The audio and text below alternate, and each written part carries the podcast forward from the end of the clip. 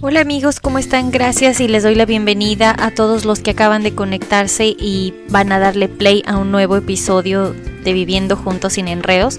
Pues el día de hoy estoy muy contenta porque vamos a tener una entrevista con Miriam Tipán, quien es psicóloga clínica y nos va a poder aclarar ciertas dudas o ciertos inconvenientes que nosotros tenemos cuando decidimos ir a un psicólogo. Tenemos muchos mitos y muchas ideas en nuestra cabeza como no estoy loco o no estoy tan mal para ir al psicólogo o simplemente porque le tengo que contar algo tan personal a una persona que no conozco o de pronto no, ellos se van a hacer ricos con mi dolor. Así que ella nos va a aclarar esas dudas y le doy la bienvenida a Miriam. Espero les guste este episodio. Cuéntame Miriam, ¿cómo te encuentras? Hola Andrea, buenas, buenas noches acá en Ecuador, me imagino que ya buenas tardes todavía. Eh, muy feliz terminando la semana de labores. Eh, acá también eh, estamos realizando los acompañamientos terapéuticos a través de medios digitales, porque como todos saben, pues estamos en cuarentena también acá. Todavía no hemos retornado a nuestras actividades regulares por el riesgo de contagio que todavía es inminente por acá. Así que muy contenta por la invitación. Tras Bambalina hablábamos de, este mito de la, eh, de la psicología. La psicología es, para mí se me hace como algo muy místico. Eh, hay, hay ciertos mitos que dicen, por ejemplo, de que los psicólogos eh, leen la mano, de que los psicólogos, cuando te encuentras con un psicólogo, eh, te está adivinando lo que estás pensando, te está mirando, te está analizando. Y a veces los tenemos a los psicólogos como, como estas personas que, este, críticas, ¿verdad? Que ellos, que ellos no son humanos, que de pronto también pueden estar pasando por, por una depresión, pueden estar viviendo algún malestar emocional y tendemos como a, a juzgarlos. Entonces, a mí me gustaría que tú desde tu experiencia como psicóloga clínica nos comentes qué es la psicología para que nosotros entendamos un poquito más a fondo esta, esta profesión que es muy, muy humanista para mí. Te cuento que la psicología es una ciencia y en realidad es una carrera como cualquier otra carrera que requiere eh, eh, aquí en la Universidad Central donde yo estudié cinco años de estudio tú tienes que cumplir una malla curricular, eh, debes, debes pasar un proceso educativo acorde a los intereses que tú tengas, pues te vas formando ya en el posgrado o haciendo cierto tipo de especializaciones. Qué interesante saber que la psicología tiene varias ramas. Y las emociones es una área de exploración que no se puede como decir de punto uno, punto dos, sino a veces la forma de manifestarse estas emociones tiene varias ópticas, ¿verdad? Como es el psicoanálisis conductual, la gestal humanista, y cada uno tiene un método, cada uno tiene una estructura, entonces nosotros tenemos que entender que las personas que manejan el psicoanálisis no manejan el mismo método que las personas que, que se guían por la gestal humanista. Entonces, es importante, amigos, que ustedes tengan la oportunidad de conocer a profundidad esta labor que hacen los psicólogos, porque tras esa responsabilidad, como dice Miriam, hay un estudio, hay una preparación. No es de que yo hablo bonito y te entiendo y te escucho y ya, y ya puedo dar un acompañamiento. Ahora, en la actualidad, estamos viendo que hay muchas personas que se están promocionando, por decirlo así, con esta parte del coach. Yo no quiero aquí decir que estén mal, porque este espacio lo que realmente quiere hacer es que tengamos un poquito de conocimiento más a profundidad, pero sí quisiera recalcar esta parte que tú dices, un psicólogo tiene una labor muy, muy eh, responsabilizada, por decirlo así, con un ser humano. No estamos trabajando con, con una persona que a lo mejor se le dice, tómate esto y ya está, es un acompañamiento. Entonces, es importante que si ustedes van a buscar un psicólogo o una persona que haga un acompañamiento de coach, se den el tiempo de investigar su trayectoria. En este caso, esa figura de un psicólogo va a ayudar a mejorar la calidad de vida. Él es una guía, él es una persona que mira de forma general la problemática que envuelve tu comportamiento. lo que él hace es irte guiando y a la final la responsabilidad es tuya de encontrar esa parte que no te permite avanzar. ¿Cómo, cómo han sido esos acompañamientos, Miriam, cuando una persona ha decidido irse a un, psicólogo? ¿Tú qué crees que la persona debería saber para irse a, tener una, una terapia, por decirlo así? Todo proceso psicológico necesita de de ser voluntario. Lamentablemente tenemos en nuestra mente arraigado el tema del método o el modelo médico, ¿no? O sea, que yo voy al médico, el médico me revisa y entonces me manda esto y esto y esto, ¿no? Y muchas veces la gente cuando pide eh, atención psicológica o cuando busca atención psicológica, lo que piensa es que ya, con una sesión, las cosas eh, se, se solucionaron porque además sienten que el psicólogo le aconseja, cosa que no es así porque eso es un mal ejercicio de un psicólogo el recibir consejos. Nosotros no estudiamos para dar consejos, nosotros lo que intentamos es de cierta manera traducir, porque estamos fuera de, la persona, de su experiencia de vida, de su dinámica familiar, podemos observar de cierta, de cierta forma con un poco más de claridad qué es lo que pasó, en dónde de pronto estuvo la disfunción, de qué manera eh, o en qué proceso de evolución de, la persona eh, hubo tal impacto emocional que de pronto hubo una afectación que, quizás no fue percibida por el entorno familiar o por el entorno educativo. Y entonces desde ahí siguen desencadenándose cierto tipo de síntomas, cierto tipo de manifestaciones en el cuerpo. Y entonces lo que nosotros hacemos es como de cierta manera sintetizar todo aquello que los usuarios vienen a nuestro espacio y nos cuentan, ¿no? Mire, me pasó esto, pero también me pasó esto, pero cuando yo recuerdo que tenía, no sé, 10 años, entonces también me pasó esto y al nosotros tomar nota y prestar mucha atención a la historia de vida, pues vamos encontrando ciertos focos en los que hay que trabajar, ¿no? Que de pronto pueden tener que ver con la disfunción o con el momento de crisis que la persona está experimentando. Pero nosotros no somos la solución del problema, porque eh, la solución del problema y el actuar voluntariamente tiene que ver con los pacientes o los usuarios. ¿sí? Si yo voy al terapeuta o voy al psicólogo es porque yo siento que necesito. Y al momento de sentir que yo necesito, voy voluntariamente y me hago cargo de mi proceso. ¿sí?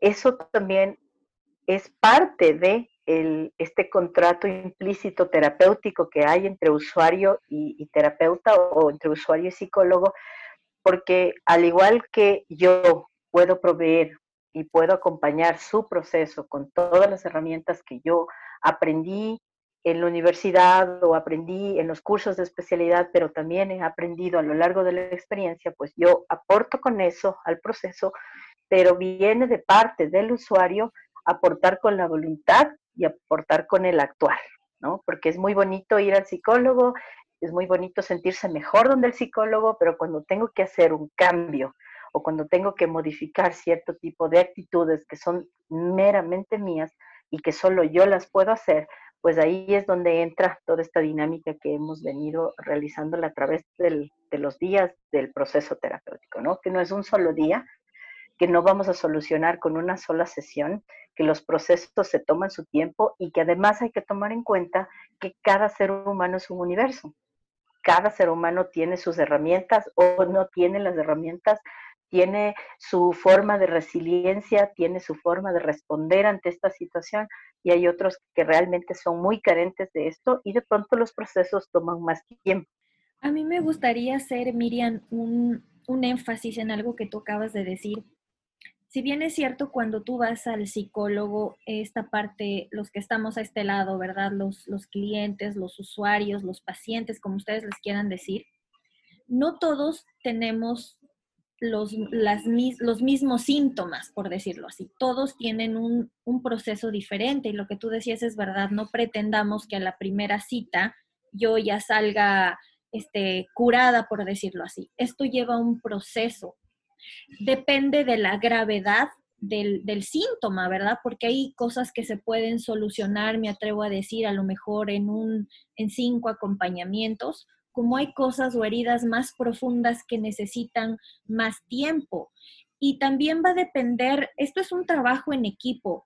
A veces, como dice Miriam, vamos al psicólogo, él nos escucha, pero cuando nos manda de pronto o nos nos trata de orientar a hacer ese cambio, que el cambio en realidad lo vamos a hacer nosotros, ahí es cuando no nos gusta, ahí es cuando genera ese dolor, pero también tenemos que estar conscientes de que si no hacemos eso, que nos duele, pero que sabemos que nos va a sanar, por más que vayas al psicólogo una, dos, tres, cuatro veces, lo único que hemos hecho es a lo mejor bajar la intensidad de ese síntoma, pero no hemos llegado a profundidad a esa causa.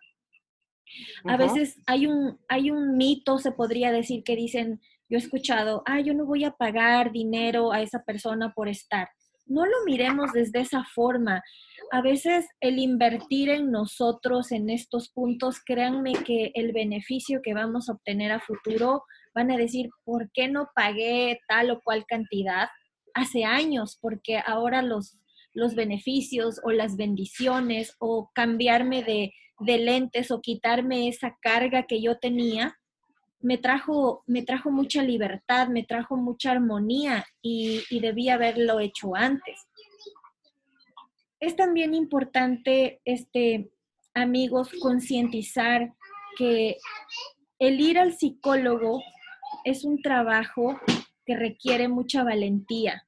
Entonces, si tú estás viviendo un proceso de, de psicología, yo te invito a que, a que colabores con, esa, con ese profesional y que no y que te quites esos prejuicios de a lo mejor vergüenza de qué va a decir, porque ellos están preparados para escuchar cualquier cosa. Acuérdense también que todos necesitamos esa persona en quien nos van a apoyar. Yo me imagino, Miriam, que tú también tienes una persona detrás de ti que te ayuda a, a drenar, por decirlo así, tanta información que te llega todo el tiempo de varias personas, algunas a lo mejor no son tan buenas, otras más dolorosas, y tú tienes que hacer esa parte de no tomarte lo personal, simplemente estar en ese espacio, termina la sesión y lo que no es mío no me lo dejo. ¿Cómo, cómo ves tú, Miriam? Eh, eh, lo, lo, lo, primero que voy a, ratificar eh, es lo último que acabaste de decir, Andrea. Esto de no tomarme lo personal ya tiene que ver con mi historia de vida también. Si es que, por ejemplo, en mi caso, yo no tengo temas resueltos, suponiendo, si estamos hablando de temas súper fuertes que dejan un impacto emocional muy fuerte en la vida de los seres humanos, suponiendo que yo hubiese sido víctima de alguna forma de violencia eh, y yo no he sanado esa parte como profesional y como persona, más como persona. El momento en el que yo intento dar mi acompañamiento como profesional, la historia del otro me va a resonar. Entonces, no es responsable de mi parte intentar acompañar un proceso en el que yo me conecto y genero una transferencia de emociones porque su historia me resuena a mí, porque es parte de esa historia que yo no he logrado sanar y no voy a dejar de ser objetiva con el trabajo que tengo que hacer. Por eso es muy importante lo que tú decías, el tema del drenar. Los psicólogos somos seres humanos tenemos también nuestras historias, tenemos también nuestros dolores, también experimentamos como todos los seres humanos conflictos, problemas, eh, disgustos, eh, y entonces necesitamos también por la cotidianidad en la que vivimos y también por el trabajo que hacemos responsablemente acudir a terapia psicológica, también nosotros, porque eso es responsable para poder estar en las mejores condiciones, ¿sí? para poder acompañar procesos. Otra cosa que tú también decías es que los psicólogos eh, escuchamos, de hecho esa es la primera herramienta que nosotros tenemos, la escucha activa, más que la consejería, porque sé que hay espacios eh, que tienen que ver con, alianzas de pronto o con espacios en las iglesias donde dan consejería, que es completamente diferente a lo que el psicólogo hace, porque el psicólogo lo que hace es trabajar el fondo del problema, ¿no? Y por eso es un proceso, porque en cada sesión se van abriendo más cosas que van, nos van haciendo dar cuenta de que esto también puede ser y entonces queremos llegar al problema de fondo, al dolor profundo. Lo que hace de pronto eh, cierto, cierta consejería es trabajar el tema de forma, lo que ahorita me está pasando. Entonces, de pronto en este momento estoy experimentando situaciones complicadas en mi matrimonio. Sí, ir a la consejería, ir a donde el sacerdote, ir a donde el pastor, ir de pronto a algún espacio donde haya eh, precisamente esto, pues lo que nos va a ayudar es aplacar la situación a través de estos consejos y de la experiencia que estas personas tengan en, en esas temáticas, lo que va a hacer es aplacar o ayudar a disminuir esto que está pasando ahora, al momento. Pero la psicología lo que intenta es trabajar en el fondo todas las situaciones que al ser humano le están generando una, imposibilidad para seguir desarrollando su vida acorde a la, edad y al momento en el que están viviendo. ¿ya? Entonces, eh, por eso es importante también, quiero que más o menos ustedes tengan una, imagen gráfica de que eh, si algún momento ustedes tienen una herida y esa herida no es tratada, la herida puede llegar a infectarse. ¿sí? Si al menos si requiere sutura, la herida lo que necesita es una, eh, una limpieza profunda, tiene que estar sangrante la herida para que exista el proceso de, sutura. Pero si la herida se ha, eh, se ha cicatrizado y no la hemos cerrado como, con, la sutura, pues de hecho, para poder hacer eh, el cierre, van a tener, los médicos hacen eso, raspan esa parte eh, para que vuelva a existir cierto grado de, sangramiento del, del, miembro, de esa parte del cuerpo, y al momento en el que ya está sangrando, pues ahí hacen el proceso de limpieza y proceden a la sutura. Entonces, los psicólogos hacemos exactamente lo mismo, pero en el lado emocional. Lo que intentamos es buscar esos, esos dolores que no han sido procesados, esas emociones que han sido tapadas desde mucho tiempo atrás, y lo que intentamos es que salga a flote y que logremos procesar durante las sesiones para que una vez que salió a flote ya no quede como un pendiente, ya no me quede como acumulada las cosas que tengo que solucionar y pueda enfocarme en las cosas del aquí y del ahora hay momentos en los que debemos, por ejemplo, consultar con un psiquiatra. Eso no hace que las personas eh, sean locas. O, eh, de hecho, aquí todavía en, en, Ecuador hay gente que dice no voy al psicólogo porque yo no estoy loco, ¿no?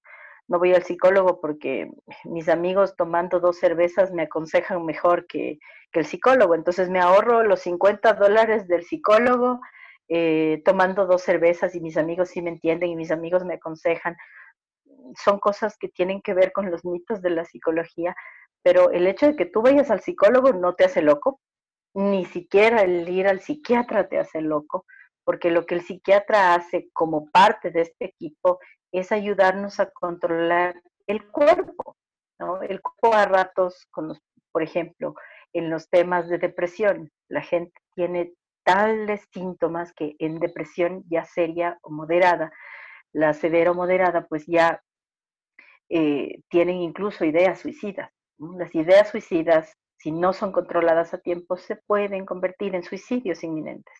Entonces ya al, nosotros eh, interactuar con el usuario, el usuario nos detalla sus síntomas, nosotros también nos guiamos eh, a través de la clasificación internacional de enfermedades o el manual DSM4, la clasificación de las de la, sintomatología porque son cuadros clínicos. O sea, la tristeza o la depresión no, son cosas parecidas. La depresión es un cuadro clínico que como parte de sus síntomas eh, eh, está presente también la tristeza. Entonces hay que saber entender que cuando ya hay una cantidad de síntomas que se suman, pues hay un cuadro clínico no es cualquier cosa, la depresión no es una tristeza cualquiera, no se le va a pasar a la gente, por ejemplo, diciéndole ya, pues ya, ponle ganas, deja de estar durmiendo, ya levántate, anda, bañate. No, el, depresivo si tiene depresión, su cuerpo tiene síntomas, sus emociones están, eh, hay que trabajarlas y no es solo con un, con un levántate, las cosas van a mejorar o ya ponle ánimo. Entonces, por eso la importancia de que si algún momento el psiquiatra tiene que acompañarnos en el proceso, pues es netamente para que nos ayude en el control de los síntomas físicos que tiene el cuerpo. Fíjate qué interesante lo que dices. Me gustaría recalcar que un psicólogo, el trabajo de un psicólogo es que trabaja con el fondo y una, un trabajo de consejería es trabajar con la forma. A veces lo que tú decías, ¿no? Eh, pensamos de que, ah, mi amigo me va, me va a entender o, voy y le pido consejo a mi mamá, a mi cuñado, a mi hermana, a, cualquier persona que tú decidas, pero no hemos puesto atención en algo. Por ejemplo, cuando de pronto les pasa que, que ustedes tienen algún, algún problema, ¿verdad? Que ya es recurrente, que ya no es lo que dice ella, la tristeza y la depresión no es lo mismo. La tristeza es algo que está momentáneo, pero la depresión viene a, ser eh, un, proceso de emoción alargada que ya empieza nuestro cuerpo a dar como esas banderas rojas, ¿no? Ya no tengo ganas de levantarme, ya no me quiero bañar, ya no quiero comer, ya me quiero estar aislada, me estorba estar con las personas. Entonces, hay que diferenciar ese tipo de, de malestares, por decirlo así. Si nosotros pedimos un consejo a un amigo suele pasar que ellos nos dicen, por ejemplo, no sé, eh, se me ocurre ahorita, eh, ¿sabes qué? Déjame decirte que yo tengo eh, un problema con mi esposo, no tengo una buena comunicación. Y lo que hace esta persona es decir, a ver, desde, desde yo me acuerdo que, que en ese caso yo hice esto, entonces ya no está teniendo un criterio este, técnico, por decirlo así. Él ya se está trasladando a su propia experiencia y el consejo que nos va a dar es desde su realidad. Entonces, a veces terminamos nosotros apapachando a esa persona cuando en realidad buscamos que a nosotros nos, nos apapachen. En la parte del psicólogo aquí es que él mira esa, ese problema, por decirlo, desde afuera. Y él, él, como está desde afuera, va a mirar que hay más opciones de las que yo en ese dolor que tengo o en ese malestar emocional no alcanzo a mirar esas opciones. Entonces, el psicólogo lo que va a hacer es irnos guiando, pero nosotros vamos a ir identificando esas puertas. Por eso es importante buscar una ayuda de una persona profesional. Eh, vuelvo a recalcar que no todos están preparados técnicamente para llevar esta, esta labor tiene alto nivel de responsabilidad, porque incluso durante el acompañamiento, si esta persona, esta, este psicólogo, este profesional identifica algún patrón, él va a saber qué hacer en ese momento. Pero una persona que no está preparada para identificar esas alertas emocionales que nosotros no nos damos cuenta, puede ser en muchos casos este, perjudicial y en vez de ayudarnos, nos van a hundir más. Entonces vamos a caer ahora sí en, en síntomas más profundos y, y, si no rompemos con ese, con ese círculo, por decirlo así, si no buscamos esa ayuda profesional, eh, podemos llegar a tener largos lapsos de inestabilidad en esa, en esa área de las emociones. Eh, ¿Qué opinas tú, Miriam? Yo siento que mm, las personas deberían eh, ser conscientes de hasta dónde llega su capacidad. Eh, no estoy en contra de la consejería, no digo que sea buena o mala, eh, ni que los psicólogos seamos la única opción, porque la gente es libre de decidir hacia dónde se dirige, qué es lo que cree o siente que le puede servir para su vida y acoger de todo lo que quiere experimentar, si es que le sirve, pues bienvenido, ¿no? Porque la idea es lograr eh, evolucionar como ser humano, lograr sentirse mejor con uno mismo, lograr eh, sentirse capaz, eh, ser, rever su, historia, su vida y tener esa, habilidad de, de, bueno, plantearnos un nuevo proyecto de vida. Entonces, si, si recurren a muchas cosas, pues lo que sí para mí es importante dejar claro que es una irresponsabilidad de las personas abrir procesos y no cerrarlos, ¿ya? Que de pronto puede estar pasando eh, con la interacción de pronto con los, con los amigos, con los familiares, de pronto, eh, no sé, en espacios donde eh, te dicen, bueno, sí, te podemos escuchar, te podemos aconsejar, pero de pronto lo que tú cuentas y lo que tú destapas es algo tan profundo que es una irresponsabilidad de los seres humanos abrirlos y no cerrarlos. Y hay procesos que, que sí ameritan un trabajo eh, muy, muy, muy fino, no es tan fácil, porque además eh, tomen en cuenta que las personas cuando deciden destapar su historia, abrir su vida, contarle a alguien, lo mínimo que espera es que sean em, escuchados, entendidos, acogidos y no juzgados. Entonces, si es que de pronto eh, no hay esa responsabilidad de cerrar el proceso, eh, se, puede más bien ser, ser, perjudicial para las personas. Eh, y esto va de la mano con el hecho de que no hay un criterio técnico. ¿no?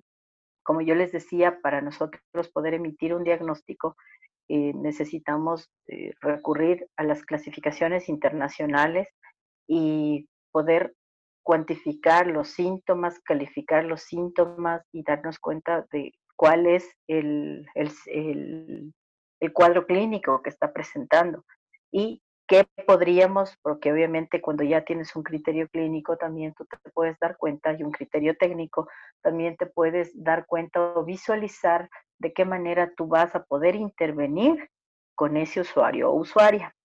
Obviamente eh, hay que tomar en cuenta también que no todo los, la metodología o no todas eh, las intervenciones o los, o los, los instrumentos que utilicemos o las estrategias que utilicemos para acompañar los procesos sirven para todos. Depende muchísimo del tipo de personalidad que las personas tengan, depende muchísimo de las herramientas resilientes que tengan, depende muchísimo del momento de la historia que están viviendo. No es lo mismo la intervención de pronto en un niño que en un adulto. No es lo mismo la intervención en un hombre que en una mujer. No es lo mismo un impacto o un dolor emocional que deja una violación o el impacto o dolor emocional que deja en un niño la pérdida de una madre. Entonces hay diferentes eh, momentos de la historia de los seres humanos en los que con el criterio técnico pues nos vamos dando cuenta cuáles son esos focos en los que uno tiene que trabajar cuáles podrían ser las posibilidades eh, de momentos en los que la vida de ese ser humano tuvo un quebrantamiento. Y por eso es importante mirar los síntomas, ¿no? Aquí acotar que, por ejemplo, la tristeza no es solo un síntoma de la depresión, también tiene que ver y es parte de síntomas de otros cuadros clínicos también. Entonces, no es automático porque de pronto eh, los términos em, que se utilizan vulgarmente, como por ejemplo, ay, estoy en depre, ¿no? De pronto la gente no sabe que la depresión se la vive de una forma hasta con el cuerpo súper, súper fuerte y que la depresión a muchas personas les puede llevar al suicidio, no es una cosa cualquiera. Pero se ha vulgarizado mucho el tema, al igual que, por ejemplo, el tema de la bipolaridad. Te dicen, ay, es que estás bipolar. Eh, o las mujeres son unas histéricas, cuando realmente la histeria tiene que ver precisamente con un tema de un cuadro clínico, de síntomas, eh, pero se, como que se ha manoseado mucho ese tipo de términos y es como muy vulgar escuchar o muy común escuchar ese tipo de terminología que es eh, un tanto clínica. Fíjate que yo hago aquí un paréntesis, lo que tú me dices me, sorprende mucho y viene a mi mente muchos, muchos recuerdos de conversaciones que, ahora soy más consciente de eso. Y, y, es verdad porque a veces llevamos esos términos tan importantes y relevantes que pueden marcar el antes y el después de una persona, como dices tú, la depresión, eres una histérica, este, eres bipolar, porque justamente por no poner atención a la seriedad de esas palabras es que el síntoma sigue avanzando y sigue alargándose ese, ese tiempo o esa inestabilidad emocional. A mí me gustaría aquí llamar a todas esas personas que si tienes un, acompañamiento con una persona de, que tiene este proceso o, o es un profesional en la psicología, también te hagas responsable de tu parte. Esto va acompañado de mucha paciencia y de mucha colaboración, porque no es nomás de que, ay, me voy al psicólogo en una sesión y ya estoy listo. No, como dice Miriam, cada quien tiene su proceso, las heridas no son las mismas y esto es un ganar-ganar yo cuento y ser, eh, cuento lo que, lo que me pasa desde la honestidad, ¿verdad? De quitarnos el prejuicio de que, ¿por qué estoy contando esto que me duele a alguien que ni conozco? Justamente es esa persona profesional que está preparada para ayudarte. Llevar un proceso de, acompañamiento psicológico no es cualquier cosa, estamos hablando de emociones, estamos hablando de, de cosas que, como dice Miriam, es tratar con, con delicadeza, ¿verdad? Porque a lo mejor eh, no es cuestión de decir, eh, haz esto. Yo, yo le decía, mira, no es cuestión de decir, escucha un, un CD o una canción de, de, Celia, de Celia Cruz, La vida es un carnaval y me voy todo motivado a mi casa y ya. Es, es, ir más a profundidad, es topar esas heridas que nos duelen, de eso que no queremos hablar, de eso que, que a lo mejor hablar con, con, una persona que no está preparada puede causar vergüenza, puede causar ese juzgamiento y, y, vamos por la vida, ¿no? Tapando esas cosas, pensando que nosotros podemos solucionar, pensando de que no nos sirve de nada que yo vaya al psicólogo, yo, yo mismo me voy a recuperar. Entonces aquí amigos les invito a que analicemos un poquito ese tema y nos demos la oportunidad realmente de de vivir ese proceso, ¿sí? Porque el beneficio que vamos a tener a futuro, ya sea mediano o largo plazo, va a ser de, la noche y el día, en realidad. Y después cuando ustedes viven ese proceso, se quedan como, wow, ¿por qué no lo hice? Yo recuerdo haber tenido un acompañamiento también con una psicóloga y créanme que es tan liberador, es sentirse que estás en manos profesionales, es sentirse que, que realmente esa persona te está ayudando, no desde el juzgar, sino de ayudarte a ti a encontrar ese camino que a la larga sabes que está ahí, pero estás perdido por un momento. Eh, para acotar precisamente, porque a mí me gusta ser muy, muy, muy visual y se imaginen que un psicólogo es esa persona que está ayudándoles a ustedes a que una madeja de lana que está toda enrollada y toda hecha nudos eh, se logre eh, separar, pero es con paciencia, es desatar los nudos, pero no se los puede hacer de la noche a la mañana, de un día para otro, sino que con paciencia, como parte del proceso. Y es precisamente lo que el psicólogo hace, ¿no? Ayudar a traducir de cierta forma, como que aclarar un poco el panorama como que em, a, que el, usuario se enfoque en, ciertos puntos en los que requiere por el momento, porque hay muchas cosas que trabajar.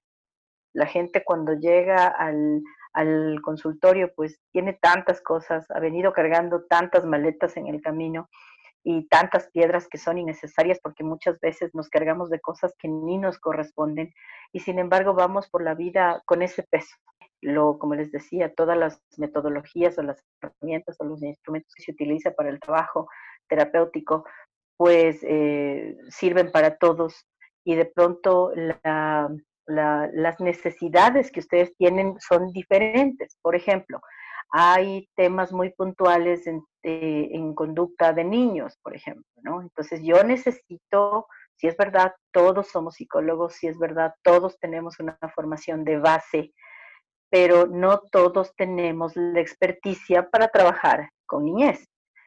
¿sí? El hecho de entender que el proceso es hasta cuando el terapeuta o el psicólogo le diga a usted, hasta aquí llegamos, está dado de alta.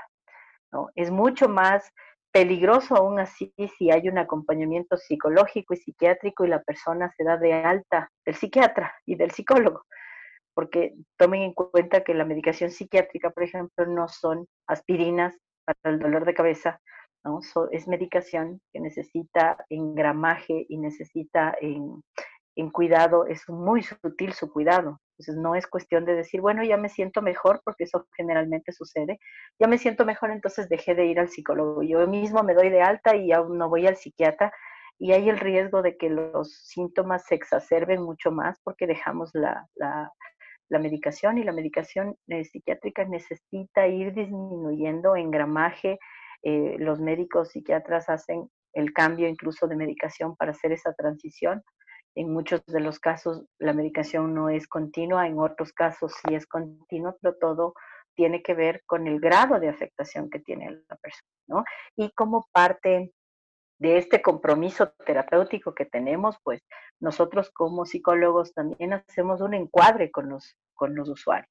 Me, me, encanta, me encanta lo que dices, Miriam. De verdad que a veces cuando uno recibe una información y no se toma el tiempo de, digerir todo lo que tú estás diciendo, simplemente la, lo oímos, pero no escuchamos. Cuando tú acabas de decir esto es una interacción, y, y, de verdad que sí es una interacción. Aquí yo hago un paréntesis y hago un llamado a todas esas personas, colegas que nos escuchan, a los que hacen tipos de acompañamientos. Seamos profesionales porque en realidad no estamos trabajando con un mueble que me puedo equivocar, estamos trabajando con una persona y esa persona está poniendo en nuestras manos forma vulnerable. Por eso es lo que nos está buscando para sanar esa herida, sanar ese problema que no le deja avanzar. Y por el otro lado, a los clientes, a esas personas que están buscando a ese psicólogo, también sean ustedes responsables de su parte, de interactuar con él, ser honestos, este, ser pacientes también y tener en cuenta que esto es un proceso que va a tener un, un, tiempo en el cual los dos van a poder estar de acuerdo y en el momento que digas ya se acabó, eh, la sesión o ya se acabó este acompañamiento, es cuando tú ya te vas a sentir tranquilo y vas a ser capaz de acoger lo que te pasa y pasar al siguiente nivel, por decirlo así. Ahorita estaba pensando en esta parte que me dices tú de, trabajar en equipo, la parte de la psicología con los psiquiatras. Muchas veces justamente por no tomar responsabilidad sobre lo que nos toca a nosotros trabajar, acudimos a lo más fácil que es eh, de que sí, quiero tomar medicina. Y, empezamos tomando de pronto tranquilizantes y lo que decía ella es importante, no es una aspirina, de acuerdo a los niveles de depresión o de cuadros patológicos que tú, que tú estés experimentando, cómo reacciona tu cuerpo, es donde te van subiendo los niveles realmente de, de, de droga, por decirlo así, porque el medicamento es una droga que va a venir a, de pronto a bajar los niveles de ansiedad. Entonces, no lleguemos a ese punto. De verdad, trabajemos en lo que nos toca trabajar, concentrémonos en esas áreas que, necesitamos este, reforzar de pronto la, lo, emoción, lo, lo, espiritual, que a veces van, a veces de la mano, ¿no? Pero porque no queremos hacer ese esfuerzo, porque nos da miedo, porque nos duele topar esa herida, terminamos tomando medicamento que a la final lo único que hace es adormilar ese síntoma, pero no hemos llegado a ahondar en esa, en esa causa. La automedicación a todo nivel es un riesgo y mucho más en el área psiquiátrica. ¿Por qué razón? Porque muchas veces vamos a la farmacia y pedimos, eh, no sé, tranquilizantes. No sé si eh, donde ustedes están haya la posibilidad de comprarlos libremente. Aquí en Ecuador tú requieres de una receta y muchas veces también em, eh, te vales de la receta de la abuelita, de la tía, de la no sé qué y tú empiezas a automedicarte.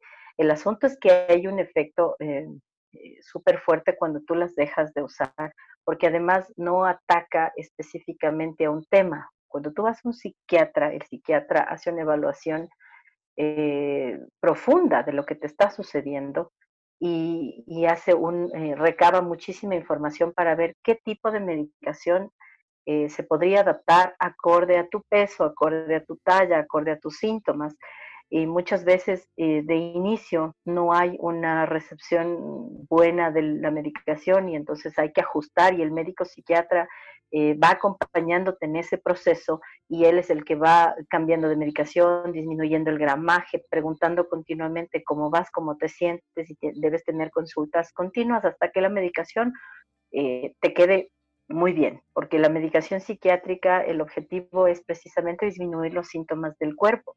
Pero, ¿qué pasa si tú te quedas solo disminuyendo los síntomas del cuerpo? Lamentablemente aquí en las emociones, porque es aquí donde se van guardando las experiencias y todas aquellas emociones que no pudieron ser eh, vividas en ese momento, para eso no hay medicación. Entonces, por eso vamos de la mano, el psiquiatra nos ayuda controlando los síntomas físicos, corporales, y a la par tú sigues haciendo terapia psicológica con el psicólogo clínico que va de la mano y que va a ayudar precisamente a procesar lo que está aquí, porque lo que está aquí no tiene posibilidad de sanarse con medicación. Si no lo logras sacar, serán emociones refundidas, porque además acuérdense que venimos de una cultura donde se nos enseñó a callar, se nos enseñó a no, a no, a no emitir criterio alguno, se nos ha enseñado muchas veces con violencia eh, sobre el tema de la autoridad, el respeto, la disciplina. Entonces esas son cosas que han dejado marcas muy profundas en los seres humanos y van eh, haciendo que el ser humano cada vez tenga más síntomas, más síntomas, incremente su situación emocional y desemboque cuando ya está adulto, ¿no? Entonces, súper importante recordar que la automedicación a todo nivel es un riesgo, y más en este caso. Bueno, para finalizar, Miriam, te mando un fuerte abrazo y doy por terminado este episodio. Espero haya sido muy enriquecedor. Si nos quieren seguir, les invito a que busquen en Facebook, estamos como Viviendo Juntos sin Enredos. En Instagram estamos como Sin Enredos Podcast. Y si nos quieres escribir, estamos como Sin Enredos Podcast Les mando un fuerte abrazo y que Dios me los bendiga. Nos vemos en el taller. Bye.